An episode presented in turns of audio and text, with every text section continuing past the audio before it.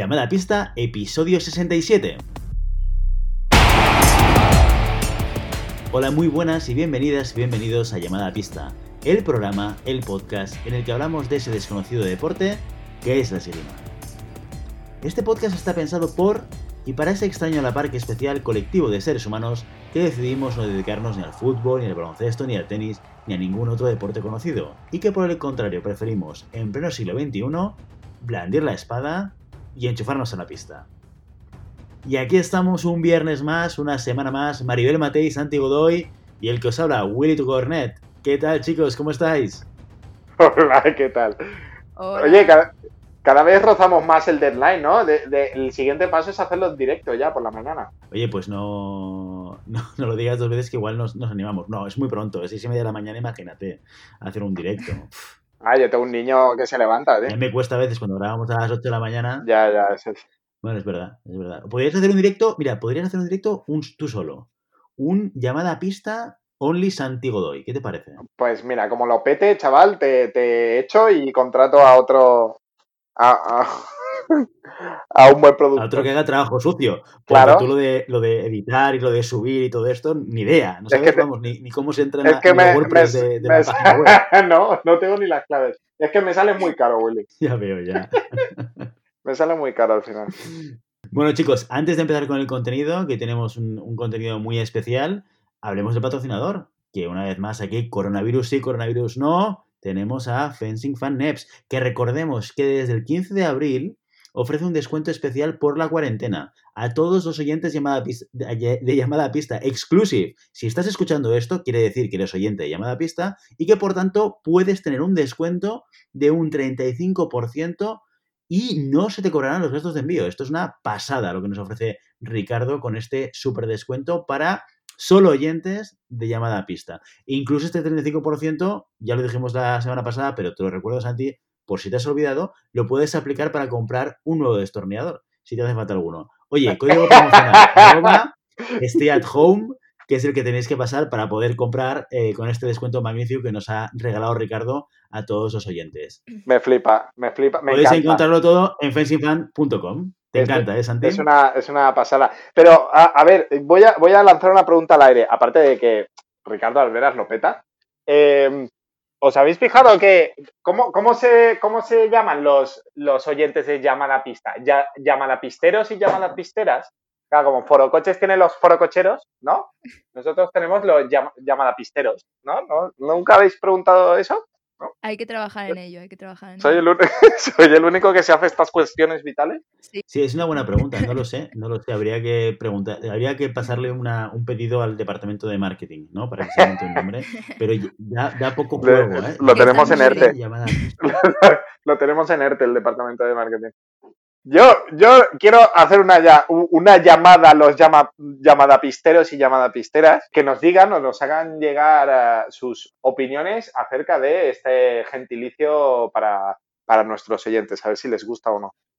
Creo que es algo interesante que deberíamos debatir y que deberíamos tener en cuenta para la gente que nos escucha. Pues ahí está el llamamiento de Santi. Oye, esto también dilo por Telegram ¿eh? mañana Ahora, ¿eh? a mediodía y así refrescas a, todo el mundo tu, tu super petición. Em, oye, si os parece, vamos al contenido porque tenemos una entrevista muy especial con Teresa Díaz, que la hemos tenido en los micrófonos de llamada pista, la pudimos entrevistar el martes, preguntarle cómo estaba, cómo estaba viviendo el confinamiento, cómo se estaba preparando. Eh, y también nos explicó un poco su historia, ¿no? Que cómo entró en el mundo de la esgrima y en qué momento ella decidió que quería ser buena. Palabras textuales de Teresa, ¿eh?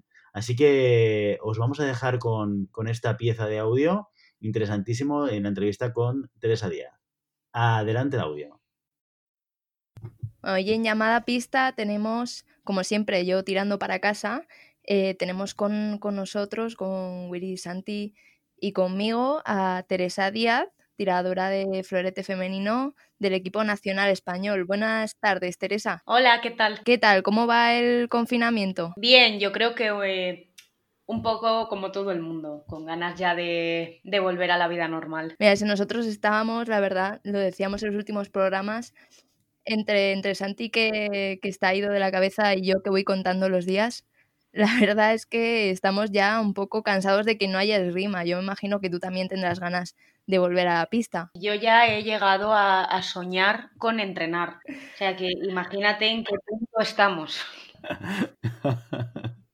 Ya, ya, lo echas de menos, ¿no? La, la, actividad. La verdad es que se está haciendo muy largo el, el confinamiento, ¿no? Y, y, como dice Maribel, también se echa un poco de menos eh, que, que, haya esgrima. Y de hecho, eh, según las últimas noticias de la FIE, esto va a ir un poquito para largo, por lo menos hasta, hasta septiembre, ¿no? Eh, sí, los últimos comunicados de la FIE, hasta realmente hasta que todos los países no hayan pasado por una situación parecida y esté todo el mundo a salvo y se le posibilite competir en las máximas condiciones todo el mundo, eh, va a ser muy difícil retomar lo que vienen siendo competiciones, ya no a nivel internacional, sino a nivel incluso nacional. ¿Este parón cómo lo estás viviendo? Porque tú llevas una, una racha y, una, y, un posicionamiento dentro de, del ranking muy bueno.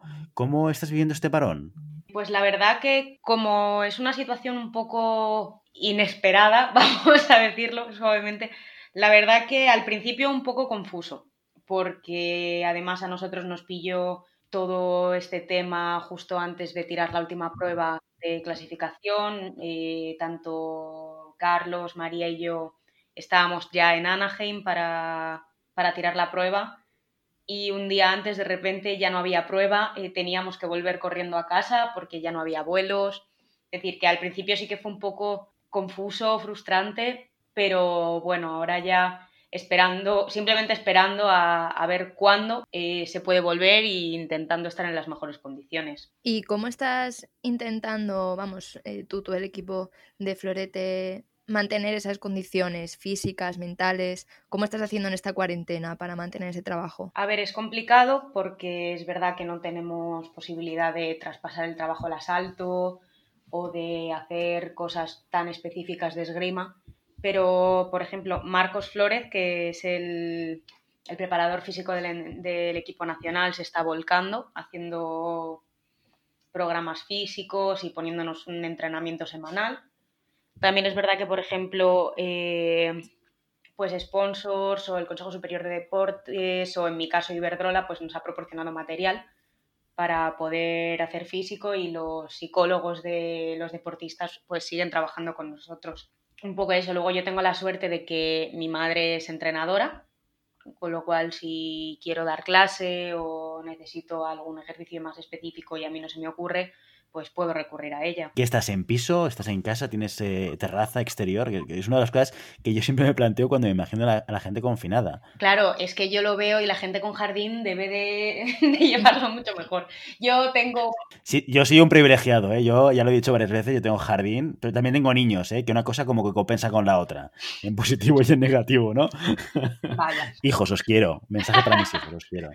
Eh, pero claro, en, en, tu situación entiendo que tú, tú, no tienes la posibilidad de poder salir fuera a, a, entrenar. ¿Cómo lo haces? ¿En qué espacios lo haces? A ver, yo tengo la suerte de que mi habitación, eh, la cama se guarda, con lo cual todo el resto del espacio del suelo lo tengo libre para poder entrenar. Y tengo un pasillo también muy largo. Que hace las veces de pista. Esto también Maribel tiene experiencia con esto, ¿no, Maribel? Sí, sí, yo la única suerte que tengo en mi casa es muy pequeña mi casa, pero tiene un pasillo recto, recto, recto. es lo único que, que tengo y no, hombre, ayuda, ayuda. A falta de jardín. ¿Y estas conexiones que hacéis, Teresa, eh, sois, son conexiones online con, eh, con, todo el equipo nacional o lo hacéis individualmente o os cuelgan materiales para que os podáis ver cuando, cuando podéis y cuando tenéis tiempo? ¿Cómo, ¿Cómo lo está estructurando esto todo el equipo nacional? Pues depende. Yo, por ejemplo, eh, normalmente hago el físico por FaceTime con Lucía Martín Portugués, con Elena Hernández, eh, a veces hago trabajos también pues, con algún amigo de otros equipos nacionales, pero vamos, cada cual se, se, estructura también un poco el tiempo como puede. Yo creo que va un poco a, vamos, va un poco personalizado. El trabajo es el mismo para todos, pero cada cual se estructura como puede. Perfecto. Oye, una cosa que no hemos dicho de, de Teresa, Teresa, 22 años, floretista, que esto Mario lo ha obviado porque como es floretista ya cualquiera que habla claro, no es floretista, es ¿no? Pero para aquella gente que venga de otras armas o que quizás no esté tan, tan metida en, en los rankings nacionales o, interna nacionales o internacionales, que lo sepa, ¿no? Que estás actualmente la 37 de la Federación Internacional de Esgrima. Creo que sí, no he mirado los cambios, pero creo que sí que es la 37. Yo, te- yo tengo el dato de Maribel, que normalmente suele ser. Si fuese Santi, tendría dudas, pero siendo Maribel la que ha puesto el dato, Lo miré ayer, lo casi miré creo que ayer. seguro que. Lo voy a- Ya, ya me imaginaba que, que no podías fallar. Eh, una, una pregunta que siempre hacemos a toda la gente que pasa por llamada a pista y que nos da un poco de contexto es eh, cómo acabaste haciendo y practicando esgrima. ¿Y por qué florete? Eh, yo empecé a hacer esgrima porque mi madre hacía esgrima. Y bueno, mi madre es entrenadora de mi club, mi padre es el presidente actual de mi club y es que yo de pequeña pues ya estaba, o sea, creo que desde que tengo un año estaba ya deambulando por las pistas de esgrima. O sea, que lo has mamado desde pequeñita. ¿Y tus, ¿Y tus padres también son floretistas? Sí, mis padres son los dos floretistas, que mi madre empezó en florete y mi padre empezó por mi madre, entonces también empezó con florete. Muy bien, muy bien. Oye, me contaba Maribel, eh, antes de, de empezar a grabar, que hace tres añitos eh, estabas compitiendo a nivel junior. ¿Cómo ha sido esa adaptación de pasar del contexto junior a pasar de- a las categorías absolutas? Pues es, es un cambio súper interesante porque es verdad que no tienen nada que ver el, el ambiente de la esgrima senior con el del junior. Lo que pasa es que, bueno, yo he tenido la suerte de que ya desde ya siendo junior alguna copa senior habíamos tirado y compitiendo en el circuito internacional, aunque sea una copa cuando, cuando ya éramos junior, pues fue un poco más de más fácil la transición. Pero es verdad que, que es una pasada, que cambia la esgrima, cambia el ambiente, obviamente cambian las rivales y cambia, pues yo creo que todo. Y también en junior ya tirabais por equipos, pero al llegar al senior estáis tirando prácticamente todo por equipos.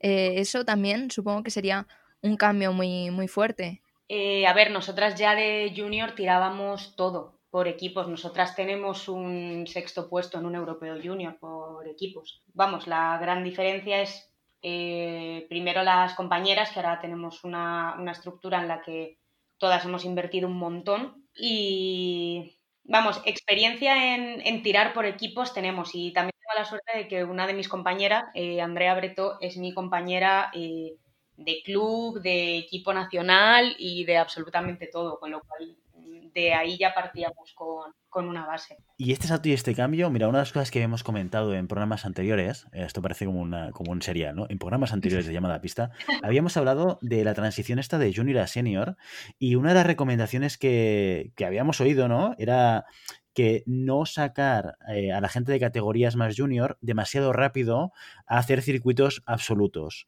por un tema de eh, pues trabajar la frustración, de hacerlo de manera pausada, de, exponerlos cuando toque el momento, ¿sabes? De no quemar a la gente demasiado junior en, contextos con una alta competitividad.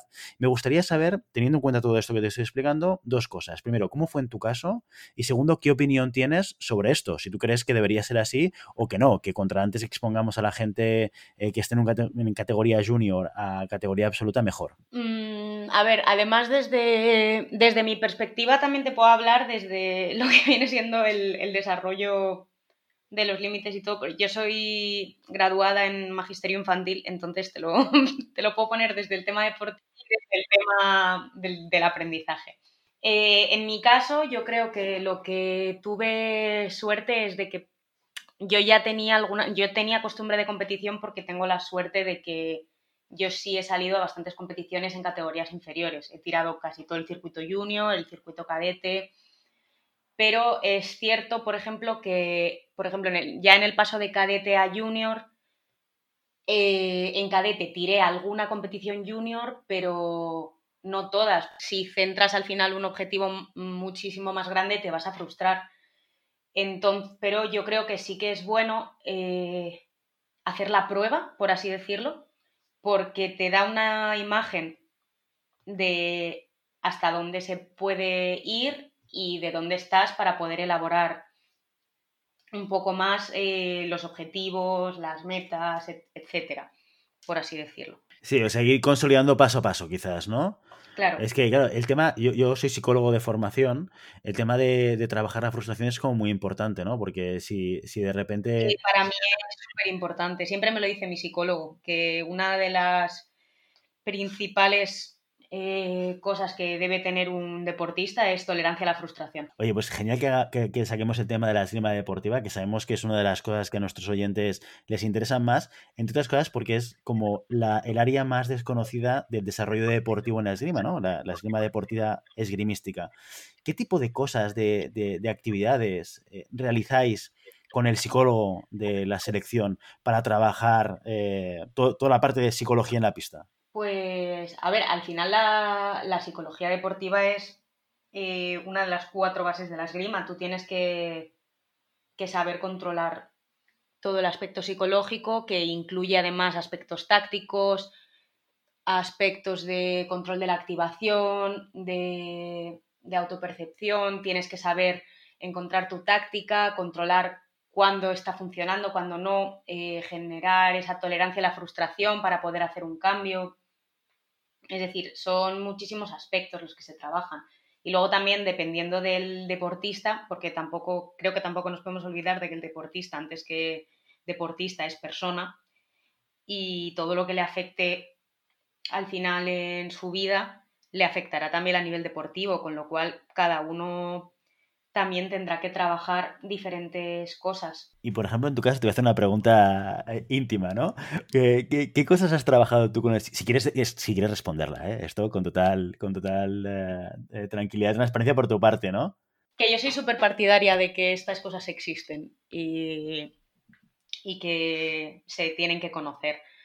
Por ejemplo, yo trabajo mucho el, el tema de control de activación, porque y yo, yo enseguida me disparo de activación y tengo que aprender a controlarla. Explícanos, para aquellos que no sepan qué es el control de la activación, danos un poquito de contexto, por favor, eh, Vale, eh, vamos, yo lo hablo eh, como deportista que ha trabajado con ello, no como, como psicólogo. Pero mi psicólogo siempre me explica que hay una zona de, de pulsaciones en la que tú trabajas óptimamente porque te permite estar activado, estar activo mentalmente, estar activo físicamente, pero sin estar eh, sobrepasado. Por ejemplo, si tus pulsaciones son muy altas o tienes tendencia a la ansiedad, es mucho más fácil que te bloquees, al igual que, por ejemplo, no podrías tirar una competición si te acabas de despertar. Entonces, esa activación, tanto mental como física, se, puede, se controla pues mediante respiración, mediante rutinas y todo eso es parte de, la psicología deportiva al final. Bueno, es súper interesante saber esto porque siempre, muchas veces hablamos de la parte física, ¿no? Que obviamente la esgrima es un deporte que físicamente exige mucho, pero, pero mentalmente también. Eh, eso lo trabajas obviamente día a día, como dices, pero antes de los asaltos, asaltos importantes, ¿cómo, cómo lo gestionas? Eh, yo tengo una serie de rutinas establecidas previas a la competición, que yo creo, como todo el mundo, de, de un tipo de calentamiento, un tipo de música específico, pues las manías de cada uno antes de, empezar una competición, un asalto. También supongo que, lidiar no solo con, los asaltos, con las competiciones, eh, lidiar también con, con, la presión ¿no? de, de la posición en la que estás ahora mismo, porque para los oyentes que, pues sean de otras armas o que no estén muy enganchados al, ranking internacional, ahora mismo eh, Teresa es una de, provisionalmente, a falta de esa competición, una de las eh, esgrimistas que está clasificada junto a Carlos em, para los Juegos Olímpicos. ¿Cómo se lleva esa, situación? Porque en, otra entrevista que, que, te hice decías que no, no te lo esperabas ni a principio de año que estuvieses en esta situación. Sí, o sea, es un año distinto, pero es un año emocionante.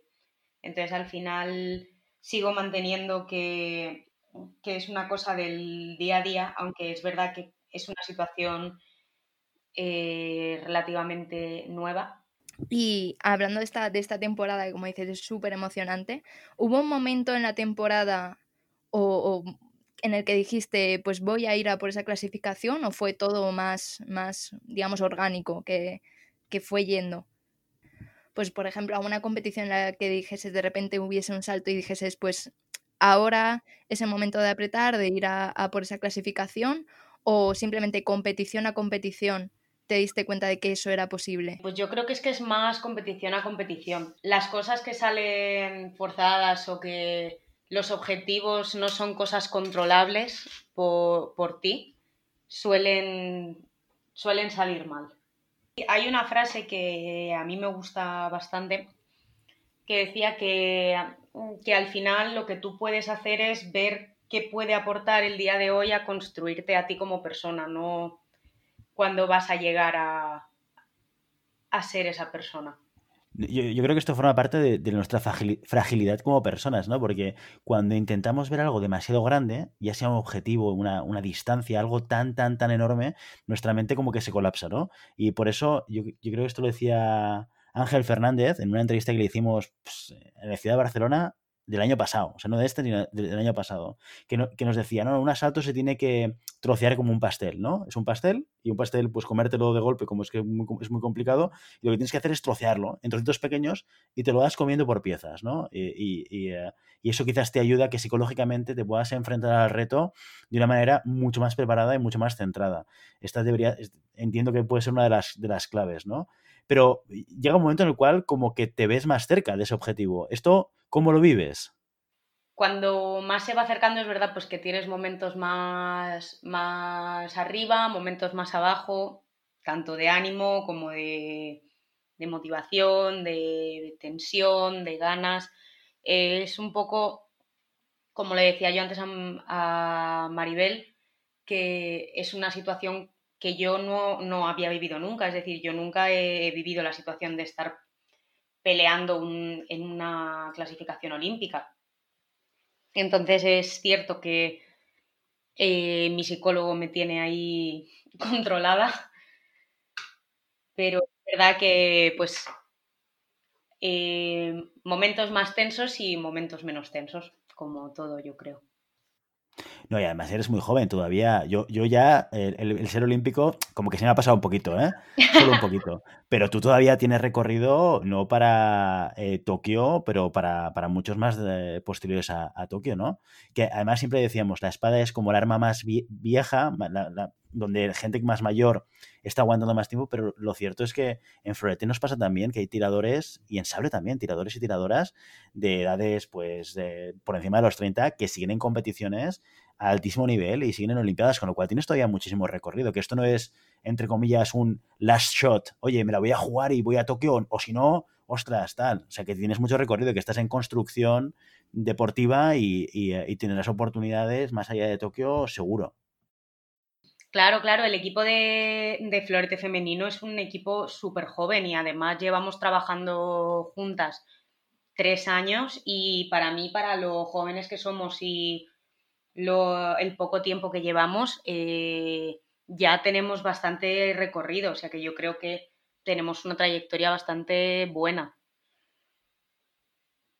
Me interesa saber de tu experiencia, Teresa, una cosa muy concreta. Quizás en tu caso es un poco diferente, porque vienes de familia de esgrimistas y esto eh, seguramente lo has vivido de una manera diferente, pero eh, me, gustaría saber, eh, hay momentos críticos cuando tú empiezas a hacer esgrima, y entiendo que cualquier deporte, en los cuales ahí llega ese momento de, de, decir, oye, esto va en serio o no va en serio, y, y, cuando no va en serio muchas veces implica que la gente deja el deporte, ¿no?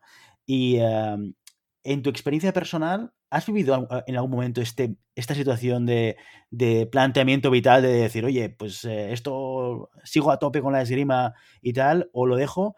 Y, y, si no en tu caso, porque insisto que en tu caso es un poco especial porque eh, estás en un contexto esgrimístico en casa y esto siempre entiendo que ayuda, ¿no? Pero con gente y amigas tuyas o amigos tuyos que ya han vivido algo parecido. Eh, sí, vamos, yo hay dos momentos así críticos que los tengo bastante como bastante en cuenta. Uno fue en mi último año junior, que yo no sé por, en plan de ese verano me acuerdo de estar viendo vídeos de esgrima. Y... Contexta, contextualizados, ¿qué edad tenías? Pues último año, último año M20 creo que tenía 19 años, ¿no? Sí, 19. Vale. Y yo un el primer día de la temporada llegué a, a, mi entrenador y le dije, oye, eh, que yo quiero ser buena. Así se lo, se lo dije así. Y Objetivo claro, ¿eh? le dije, yo quiero ser buena. Y me dijo el bueno, pues este año nos ponemos a ello. Y la verdad que él también se llevó bastante alegría. Y ese año no, nos pusimos a, a trabajar a tope y, ahí, vamos, ese mismo año yo hice mi primera final de 8 en una Copa del Mundo. Entonces, eh, pues la verdad que esa decisión a mí me... Es decir, esa decisión y ver que surgió un resultado, la verdad que me inspiró mucho. Y luego el año pasado yo terminé mi carrera y tenía que decir qué iba a hacer, si ponerme a trabajar, si no. Y lo tuve que pensar mucho, pero al final decidí que yo quería, quería dedicarme por lo menos el tiempo que pudiese a hacer al 100% lo que me gustaba, que al final es pues dedicarme a la esgrima. Y pues tuve que tomar esa decisión, que tengo la suerte de que me apoyaron completamente por parte de mi familia, por parte de todo el mundo. Y, y hasta aquí también ha sido una decisión bastante clara, pero que tampoco me arrepiento. Y también hemos visto a, compañeros y compañeras tuyas, como puede ser Carlos, eh, tomar la decisión. eh, también hablábamos con él cuando, lo, cuando entrevistó Willy de, irse a otro país, o sea, una, una decisión tan importante como irse a otro país para seguir con, con su carrera esgrimística. ¿Tú te planteas eh, tomar esa decisión tan importante? Que sí que no me gustaría responder por aquí. No te preocupes. Lo dejamos para capítulos posteriores. ¿eh? Bueno, y si te vas, avísanos, que entonces te te entrevistaremos desde la distancia, como lo estamos haciendo haciendo ahora, y nos explica la experiencia, porque yo creo que es una de las cosas eh, también chulas. Yo he vivido fuera, eh, bueno, los que sigáis el podcast ya sabéis un poco que he estado cinco años y medio por las Áfricas y he vivido en Italia y tal, y yo creo que es una experiencia súper interesante. Es dura, porque al final también sales un poco de tu, de tu entorno de seguridad, de tus familiares, amigos, de tus rutinas y tal, y por tanto te pone en una situación como de, reto, pero lo que aprendes fuera, bueno, es una oportunidad brutal. Así que si en algún momento te lo planteas, Teresa, avísanos, porque nos gustará traerte para que nos expliques esa experiencia. Dicho esto, te, tú, tú has decidido dedicarte 100% a la esgrima. ¿Cómo se consigue hacer eso a nivel económico? A ver, yo es que tengo, también te digo, yo ahora mismo vivo con mis padres y bueno, pues entonces a, a nivel económico, eh, lo bueno, las competiciones, las concentraciones, etcétera, nos las costea la federación y a mí este año para, para comer se me ha dado una, una beca para poder comer en la Blume, con lo cual ese gasto tampoco lo tengo. Y luego pues más arbitrajes, eh, etc., pues se va, se va manteniendo más las becas de la Comunidad de Madrid, más, más becas privadas, etcétera. ¿Patrocinadores y demás? ¿Complicado o, o crees que puede surgir algo por ahí? Bueno, yo ahora mismo tengo la suerte de que Iberdrola me, me patrocina actualmente como embajadora. Yo diría que por esa parte bastante bien. Y también es verdad que nos han patrocinado y hemos colaborado con empresas como Paleobull, eh, Joy, o sea que algo hay. Muy bien. Oye, te voy a hacer una, una pregunta de, de, bola de cristal, ¿vale? Eh, ¿Cómo te ves de aquí a 10 años? De aquí a 10 años, pues eh, espero que, que habiendo aprendido pues muchísimo más y habiendo crecido de la esgrima, de momento no tengo ninguna vamos, ninguna intención de, de dejarlo de aquí a en un rango de 10 años. Vamos, no, no puedo prometer nada, pero... ¿Y te has planteado cambiar el rol? O sea, eh, ¿te has planteado un futuro como entrenadora? Eh, sí, a mí me gusta, me gusta bastante. O sea, yo estudié, estudié magisterio porque me gusta enseñar, me gusta ese entorno y cuando voy al club disfruto mucho pues ayudando a entrenar a los niños, a prepararlos, disfruto mucho también a pie de pista, entonces es una posibilidad, pero, pero no lo sé todavía.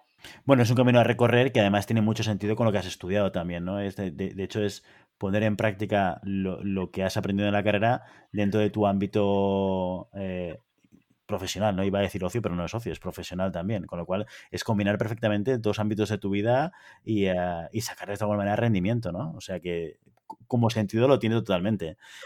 Claro, o sea, es que es como perfecto, sería el trabajo perfecto. Bueno, además en casa ya como te deben empujar naturalmente a este tipo de cosas, ¿no?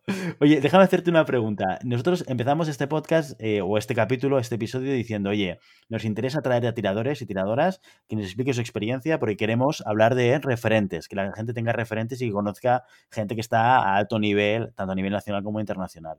Eh, como te decía antes de grabar, eh, yo por ejemplo cuando era junior era mm, difícil, no, no, te diré que imposible, pero era difícil o complicado tener referentes. ¿Tú has tenido algún referente mientras has ido creciendo como floretista?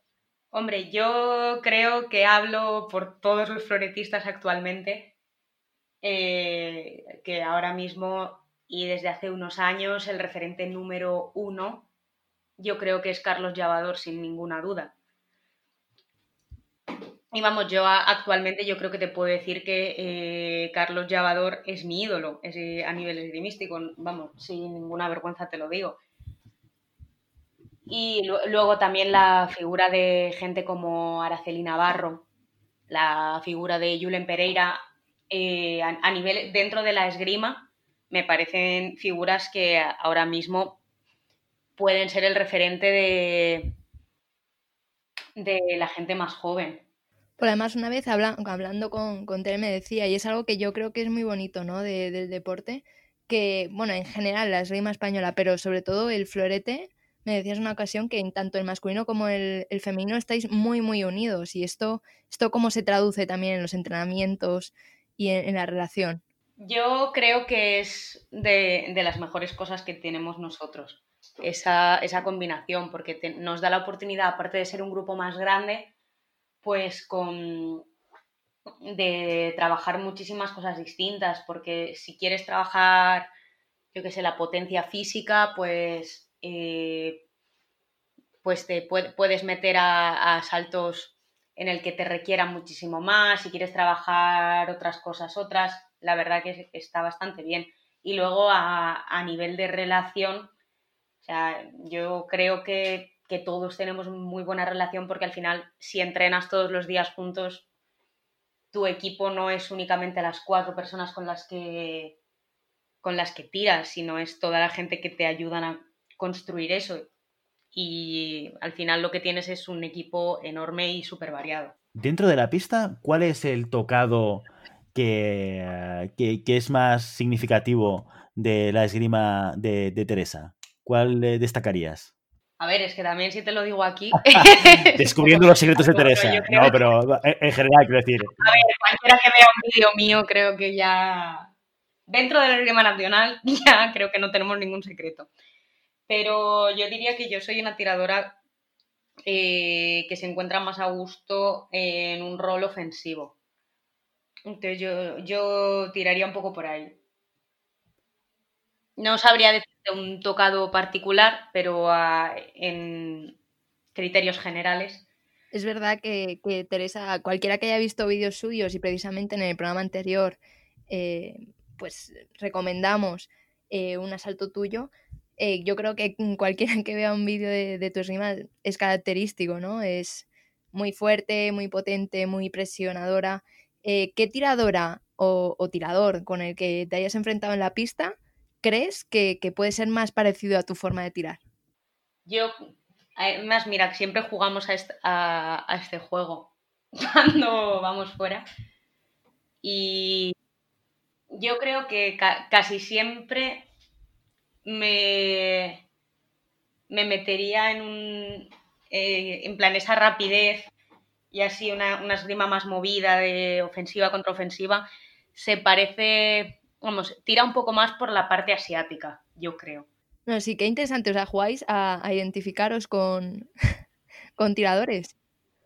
Sí, pero a ver, cada vez sale uno distinto porque es verdad pues que cada uno tiene la esgrima de su padre y de su madre, ¿sabes? Que no... No, sí, totalmente. Pero sí que es verdad que en, en rapidez y, y, demás sí es muy parecido a, a esa esgrima asiática. Y, ¿Y, cómo definirías en ese juego, fuera de él, a, tus compañeras de equipo de forma esgrimística? María Mariño yo creo que es eh, también bastante más, más ofensiva, yo creo. Uf, es que esto es difícil. Mientras que Andrea y Bárbara, yo las clasificaría más como unas tiradoras más defensivas. Como que eh, Andrea y Bárbara, por ejemplo, son muchísimo más pacientes a la hora de, buscar un, tocado. En plan, yo creo que sería la manera de definirlo. Muy bien. Oye, con todos los asaltos que llevas a tus espaldas, asaltos eh, seguramente con, momentos muy, muy importantes para ti y para tu carrera eh, en el mundo del florete, ¿cuál destacarías? ¿Cuál es el asalto que, recuerdas o que está en tu mente eh, como el asalto que, más te gustó o, que por circunstancias fue el que más disfrutaste? A ver, yo creo que, mi asalto con, con Volpi en el, en el tablón de 32 del Mundial la verdad que es del, del que más me acuerdo y el, más emocionante al final. Luego también me. Ay, recuerdo con mucho cariño también el, asalto del europeo de Novi Sad, el, nuestro primer europeo senior por equipos contra Rumanía cuando conseguimos meternos en nuestra primera final de ocho. Ese asalto fue súper emocionante. Pues precisamente ese era el asalto que recordamos la semana pasada y como decía la semana pasada, eh, claro, es que tú no lo sabrás, pero yo en el momento en el que estaba estudiando con Volpi estaba en la playa. Sí, lo oí en el, en el episodio. Pues, pues eh, yo creo que todo el florete en ese momento eh, lo vivió de, de forma muy, muy intensa y, a ti te gustaría volver a encontrarte con Volpi o, una vez, eh, ganándola una vez ya fue suficiente. No, yo creo que sería, que sería emocionante volver a tirar un asalto con ella.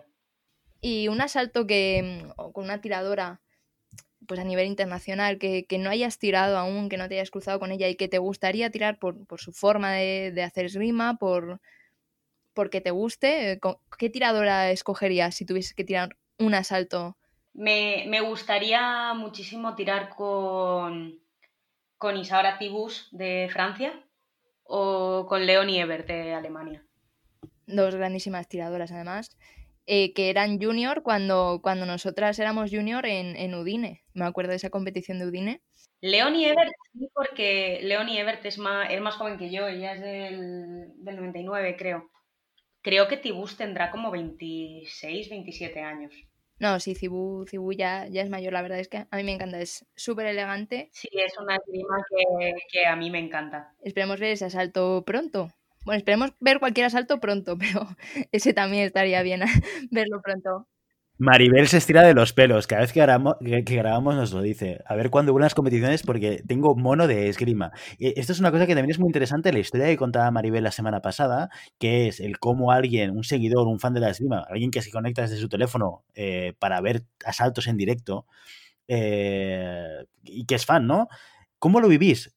Los que estáis en competición, estáis, eh, sois entiendo que sois conscientes, pero una cosa es ser consciente y otra cosa es saber que hay gente que te está siguiendo, que hay un movimiento de gente que le gusta la esgrima y que apoya lo que estáis haciendo y que estáis en que, que estáis muchas veces en directo, las veces que se puede y otras veces no, y que mucha gente está viéndolo en directo, comentándolo por los chats, porque esto es lo que nosotros vivimos eh, desde nuestras casas cuando os vemos competir. Mm, no sé, creo que cuando estás ahí en la pista, eh, lo único que piensas es, que, es en que se está retransmitiendo. Porque nosotros para lo que, eh, vamos, nos fijamos en el vídeo pues cuando, cuando no estamos de acuerdo con la decisión arbitral o algo así. Luego a mí siempre me hace muchísima ilusión cuando, eh, cuando mis amigos, mi familia o la gente me ha dicho en plan de, ay, he visto el asalto, no sé qué, me hace muchísima ilusión pero yo creo que en el momento, eh, en el momento es un factor con que yo creo que no, en el que no pienso. Pues lo cierto es que muchas veces estamos, estamos al otro lado, siguiéndoos y sufriendo o disfrutando con vosotros. Ambas cosas, y a veces al mismo tiempo. Disfrutar y sufrir a veces son emociones y sentimientos que ocurren de manera simultánea. Eh, Teresa, eh, no te vamos a robar más tiempo. Muchísimas gracias por venir a Llamada a Pista, por haber aceptado la llamada a pista. Esto fue un chiste que me hizo Julián Pereira. ¿eh? haber aceptado la llamada a pista que, te hemos hecho y poder compartir eh, pues tu, tu, propia experiencia y tus vivencias dentro de la esgrima. Déjame, déjame que acabe eh, pidiéndote una cosa. ¿A quién te gustaría que entrevistásemos en llamada a pista y qué pregunta le harías? Pues me gustaría oír aquí a Lucía Martín Portugués, porque os aseguro que os va a dar un juego increíble. ¿Y qué pregunta le haría? Es que creo que de Lucía sé bastante todo.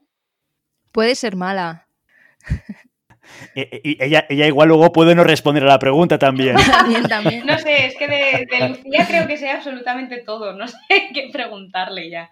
Pero bueno, yo os aconsejo que la entrevistéis porque os va a dar, os va a dar mucho juego. Pues Teresa, recogemos ese guante y eh, intentaremos que todo el mundo pueda disfrutar de Lucía eh, en nuestros micrófonos. Ya la tuvimos en su momento, el año pasado, que entrevistamos a todo el equipo, pero entre nosotros, ahora que no nos escucha nadie, las entrevistas por equipo y por grupo son muy complicadas. O sea, tener a cuatro personas, seis personas conectadas a Internet y cuatro de ellas en una sola conexión se vuelven de una complejidad muy elevada. Así que yo creo que merece la pena recuperar a algunas de las personas que han pasado ya por entrevistas grupales y cogerlas más individualmente para poder disfrutar un poquito más de, su experiencia personal. Así que muchas gracias, Teresa, por, por, esa, por ese guante que nos lanzas, que recogeremos y, que esperaremos que Lucía esté aquí y que, si te parece bien, le diremos que es tu culpa. Te contactamos porque Teresa nos ha dicho, ¿eh? esto es una buena excusa que utilizaremos. ¿De acuerdo? Ah, no pasa nada porque las llamadas a pista siempre son emocionantes. Qué bien, qué bien hilado, qué bien hilado. Teresa, una vez más, muchísimas gracias por todo, que, que, se acabe el confinamiento lo antes posible y que volváis a, poder entrenar a tope como se merece la carrera eh, olímpica que estás librando ahora mismo y muchísima suerte y muchísimas fuerza desde, desde nuestros micrófonos. Pues nada, muchísimas gracias a, vosotros. Nos veremos en, en las pistas. un saludito.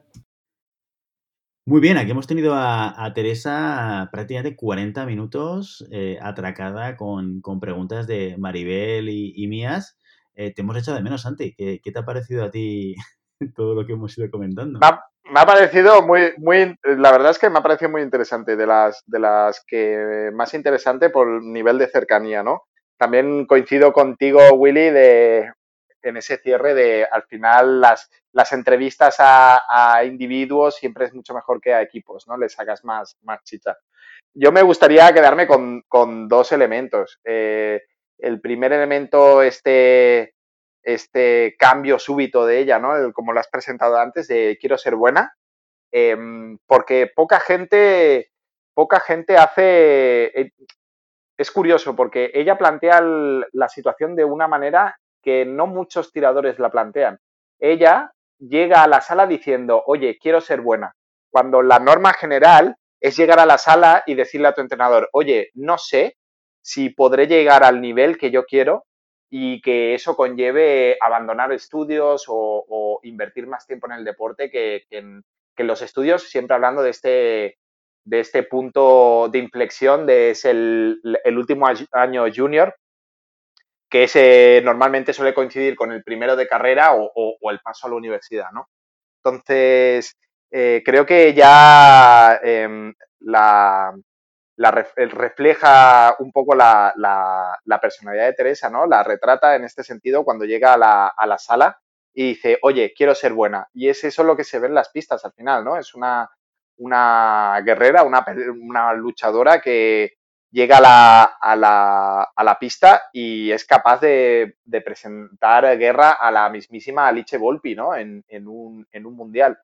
Y esta es la, segunda que quiero, que quiero, el segundo punto que me gustaría poner en, valor es el hecho de este, este combate que, realmente fue especial para todos nosotros, pero que realmente fue muy especial para ella, eh, dicho por, por su propia persona que ha significado mucho ¿no? en, la esgrima y creo que aún ella no es consciente porque aún se está en esa vorágine de la, de la clasificación olímpica, pero creo que no, no es consciente y hasta que no pase mucho tiempo no será consciente de lo que ha significado este, este combate, este asalto, ¿no? esta victoria para, para, para el florete femenino en particular y para el esgrima en general. Yo creo que Teresa tiene mucho recorrido y eh, me gustó mucho, esto lo comentamos después con Maribel, después de hacer la entrevista, ¿no? Eh, el, tema del referente, ¿no? Que cuando le preguntamos sobre sus referentes, ella tomaba en cuenta referentes cercanos suyos, ¿no? Y gente, gente como Carlos Llevador, ¿no? Y, esto es muy interesante, ¿no? El, hecho de que puedan tener eh, cerca a alguien que tenga, con el que tiene mucho contacto y que encima se convierte en alguien que puede servirle a ella para, reflejarse en el, en el, futuro, ¿no? O en el, en el presente próximo, ¿no? Y, es una persona con mucho recorrido que, además tiene historias muy interesantes que explicar, ¿no? El, la que tú apuntabas, el quiero ser, quiero ser buena, es una, muy buena historia que, contar. Eh, te echamos de menos en la entrevista, Santi. Tuvimos la licencia de meterte un poco de pues los, los recados que me habéis dejado, ¿no? Cabrones. Uy, no se puede hablar así. Eh, bueno, esto, esto va en origen. Cabritos. Sí. Cabritos. Eh, mm, pues la verdad es que me habéis, yo empecé a oír la entrevista y digo, ostras, la primer, los cuatro minutos primeros, Maribel dejándome como un psicótico. Después, Willy dejándome como una persona poco fiable, porque si lo dice Maribel bien, si lo dice Santi mal. Es como, joder, Cualquiera, cualquiera os da la espalda en algún momento, ¿eh? Es un mensaje que, que entre líneas quiere decir, no, no falles, no falles en las entrevistas, tienes que venir para defenderte. Pero si me echaste tú, siempre dices que las, las entrevistas dos personas, me echaste tú. Exacto, y tuve que elegir entre tú y Maribel. la próxima hablas mal de mí, no pasa nada. No, no, ya lo veo. Yo nunca hablo mal de nadie. En la próxima que entrevistaremos a Maribel Matei. Pues, ¿sabes que esta chica... Hacemos la entrada y la salida sin ella, ¿qué te parece? Muy bien, oye, pues eh, una, tiradora eh, que se suma a, la llamada pista eh, y, a tener la oportunidad de poder compartir sus experiencias y sus vivencias con toda nuestra audiencia y que no será la única. Ya, ya tenemos la siguiente en la lista que ha puesto ella misma, que es Lucía Martín Portugués. Así que ya tenemos deberes en llamada pista para, las próximas Siempre nos dejan trabajo. Pero bueno, yo creo que, que estuvo muy bien, la verdad, poder hablar con ella y yo de, las cosas que dijo me, me quedo con dos también, que es, yo creo que una parte muy interesante de la entrevista es ese recorrido psicológico que ella hace, ¿no? Esa, em, esa explicación de cómo el deporte de tan alto nivel no es solo físico, que obviamente lo es, eh, sino que es trabajo psicológico y que muchas veces eh, es más determinante incluso que el físico. Y por otro lado, yo creo que hemos dicho, ella tiene muchísimo recorrido, obviamente tiene 22 años, pero me quedo con algo que ha dicho, que es eh, que el florete femenino en general tiene un recorrido ya hecho muy importante, que estoy totalmente de acuerdo, y sobre todo que tiene mucho futuro. Y yo creo que esa, esa frase y esa, esa motivación queda ahí para, para los próximos años que veremos como el florete femenino que, que, ha ido construyendo su camino poco a poco y con, con dificultad muchas veces, eh, va a seguir eh, luchando por estar, ahí, por estar ahí arriba. Y se nota que, sobre todo, que el florete español, tanto femenino como masculino, está muy unido, trabajan todos a una y eso es muy importante tenerlo como proyecto de futuro para los próximos ciclos olímpicos y para las próximas competiciones. Genial, fantástico. Muy bien, pues hasta aquí nuestro episodio de hoy. Como siempre, queremos invitaros a que os pongáis en contacto con nosotros, nos deis vuestra opinión y nos digáis si queréis que hablemos en algún, de algún tema concreto o si tenéis cualquier pregunta. Lo podéis hacer a través de redes sociales. Estamos en Instagram, estamos en Facebook, estamos en Telegram con un grupo activo de gente que comparte sus vivencias y su pasión por la esgrima. Y también lo podéis hacer a través de la web llamadapista.com barra contacto. Y si el contenido de este podcast te gusta, no te olvides suscribirte, compartir este episodio en cualquier red social, darnos 5 estrellas en iTunes y comentar lo que quieras tanto en iVoox como en Spotify. Muchas gracias por todo, por tu tiempo, por tu atención y por tu interés en este maravilloso deporte que es la esgrima. Nos escuchamos la semana que viene. Hasta entonces. Adiós. Adiós familia.